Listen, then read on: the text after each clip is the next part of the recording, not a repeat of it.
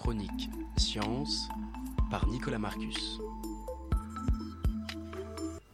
La plupart des nombres ont ce qu'on pourrait appeler un bon comportement arithmétique. Un nombre pair suit toujours un impair, les multiples de 3 apparaissent toujours tous les trois nombres, et les puissances suivent elles aussi une loi de répartition, très facile à expliciter. A l'inverse, les nombres premiers, c'est un peu le chaos. Ils apparaissent sans prévenir et sans suivre une quelconque règle. Et le problème, c'est qu'il est impossible de les ignorer, car ils sont l'essence même de l'arithmétique, pour ne pas dire des mathématiques dans leur ensemble. Le concept de nombre premier n'est pourtant pas si compliqué, et ne nécessite pas des connaissances poussées en mathématiques. Ils sont enseignés d'ailleurs dès le collège. Il n'empêche, les nombres premiers restent comme l'un des plus fabuleux défis de l'histoire de la science.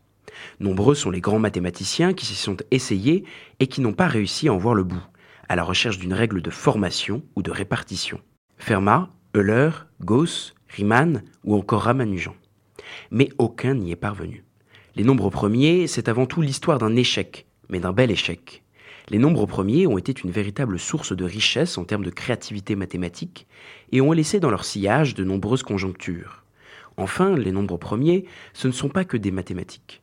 Car comme le disait Galilée, l'univers est écrit en langage mathématique et sans que nous en ayons réellement conscience, et s'ils peuvent paraître à beaucoup assez abscons, les nombres premiers jouent un rôle décisif dans la vie de tous les jours.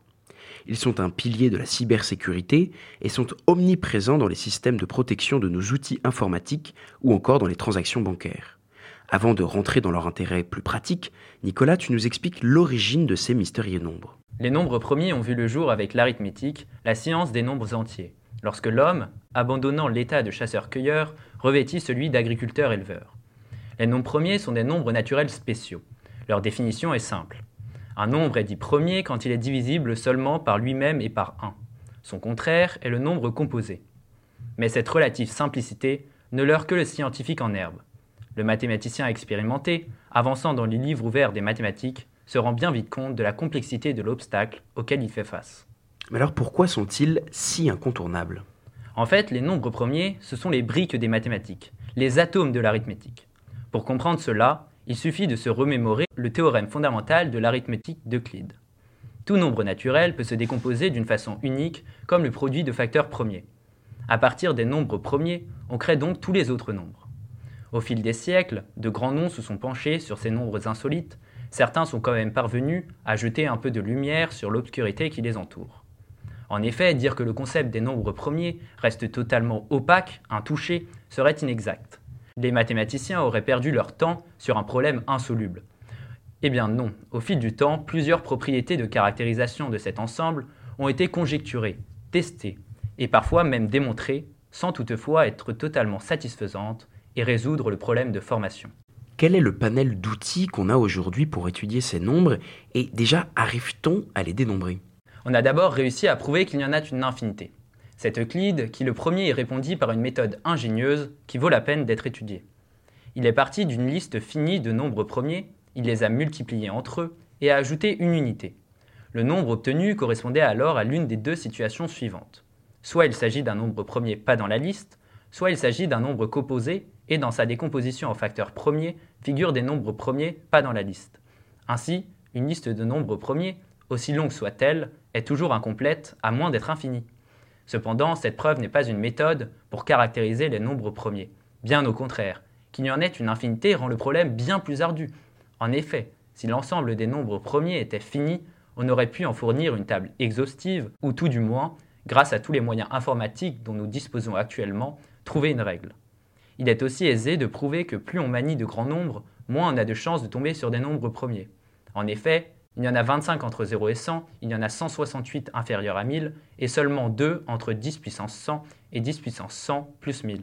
On peut même créer un intervalle arbitrairement grand, sans nombre premier grâce au factoriel. Après Euclide, quelles sont les avancées notables?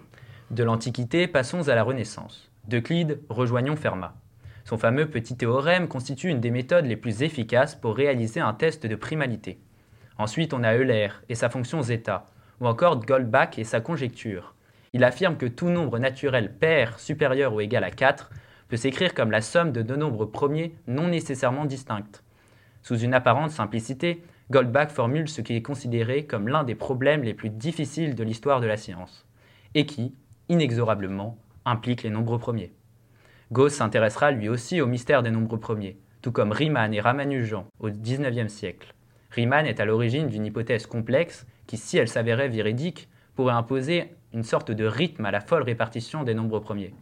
L'hypothèse de Riemann constitue un des fameux problèmes du millénaire et le Clay Mathematics Institute récompense d'un million d'euros la personne qui viendrait à bout de ce problème. Mais à ce jour, elle n'est pas encore démontrée. Alors que certains s'échinent à formaliser, caractériser la répartition des dix nombres sous la forme d'une formule unique, d'autres s'emploient à trouver des nombres premiers aussi grands que possible. D'une part, cela a un intérêt théorique, des nombres premiers très grands peuvent servir de contre-exemple pour réfuter une conjecture, mais il y a surtout une autre raison d'ordre plus pratique.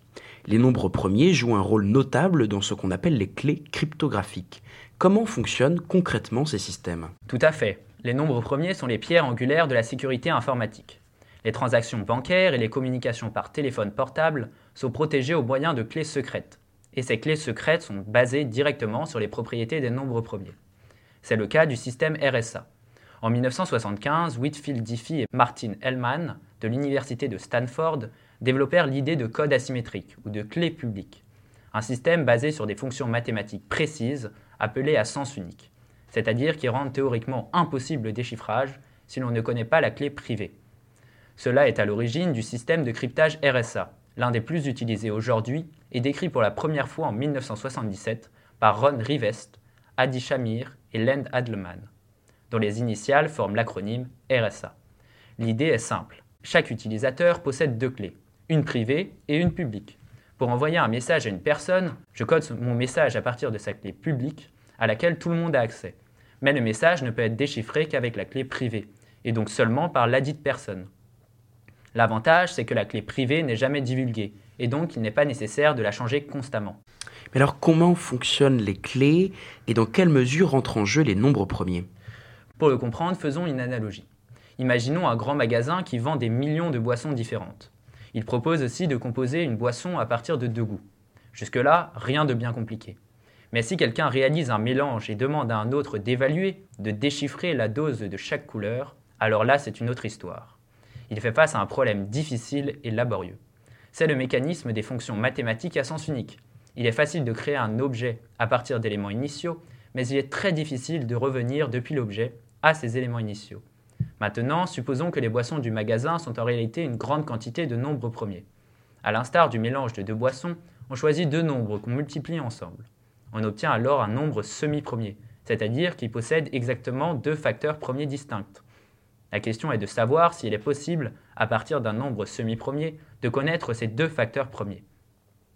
Par exemple, il suffit de quelques instants pour se rendre compte que 91 égale 7 fois 13. Mais factoriser 4 milliards 286 billions 972 milliards 212 millions 382 219, alors là, c'est un peu plus long. Même vérifier à la main que c'est le résultat de la multiplication de 1 996 277 par 2 milliards 147 483 647, c'est encore laborieux. Cependant, nous vivons à l'heure de l'informatique et ce problème peut être très vite résolu. Il suffit d'un programme efficace et d'un ordinateur puissant du moins jusqu'à un certain point, car on connaît des nombres premiers exceptionnellement grands. Les 16 chiffres du nombre que j'ai cité précédemment, ce n'est rien. On connaît des nombres premiers composés de centaines, de milliers de chiffres, même de millions de chiffres. Et déjà, il est calculé qu'il faudrait un temps équivalent à l'âge de la Terre pour briser une clé de 1024 chiffres. Avec les ordinateurs quantiques, on pourrait s'attendre à des changements de ce point de vue-là. Mais à l'heure actuelle, les clés publiques du système RSA restent encore indéchiffrables en un temps raisonnable.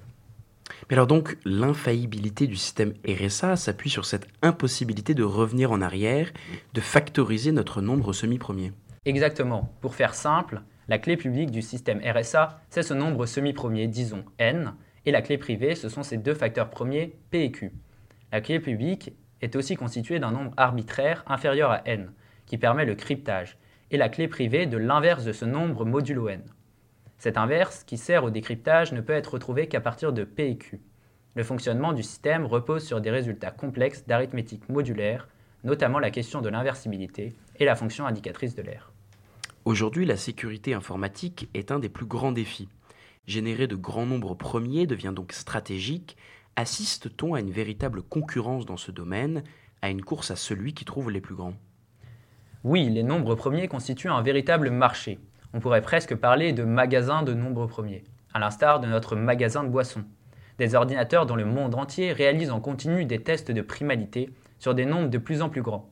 Il existe même des prix qui récompensent toute personne qui trouverait des nombres premiers particulièrement grands. Par exemple, la Fondation Frontières Électroniques a offert en 2008 un prix de 150 000 dollars pour la trouvaille d'un nombre de Mersenne premiers avec plus de 10 millions de chiffres. Mais cela ne s'arrête pas là. Certains pays, désirant l'exclusivité de leurs clés de cryptage, n'autorisent l'utilisation de certaines que sur leur territoire. C'est par exemple le cas des États-Unis, à tel point que l'exportation de clés de cryptage sans autorisation est considérée comme du trafic d'armes. De même, des dispositifs de sécurité extrêmement sophistiqués sont mis au point pour les protéger. Les clés secrètes sont stockées sur des pastilles qui, en contact avec l'oxygène, se solidifient en une masse informe.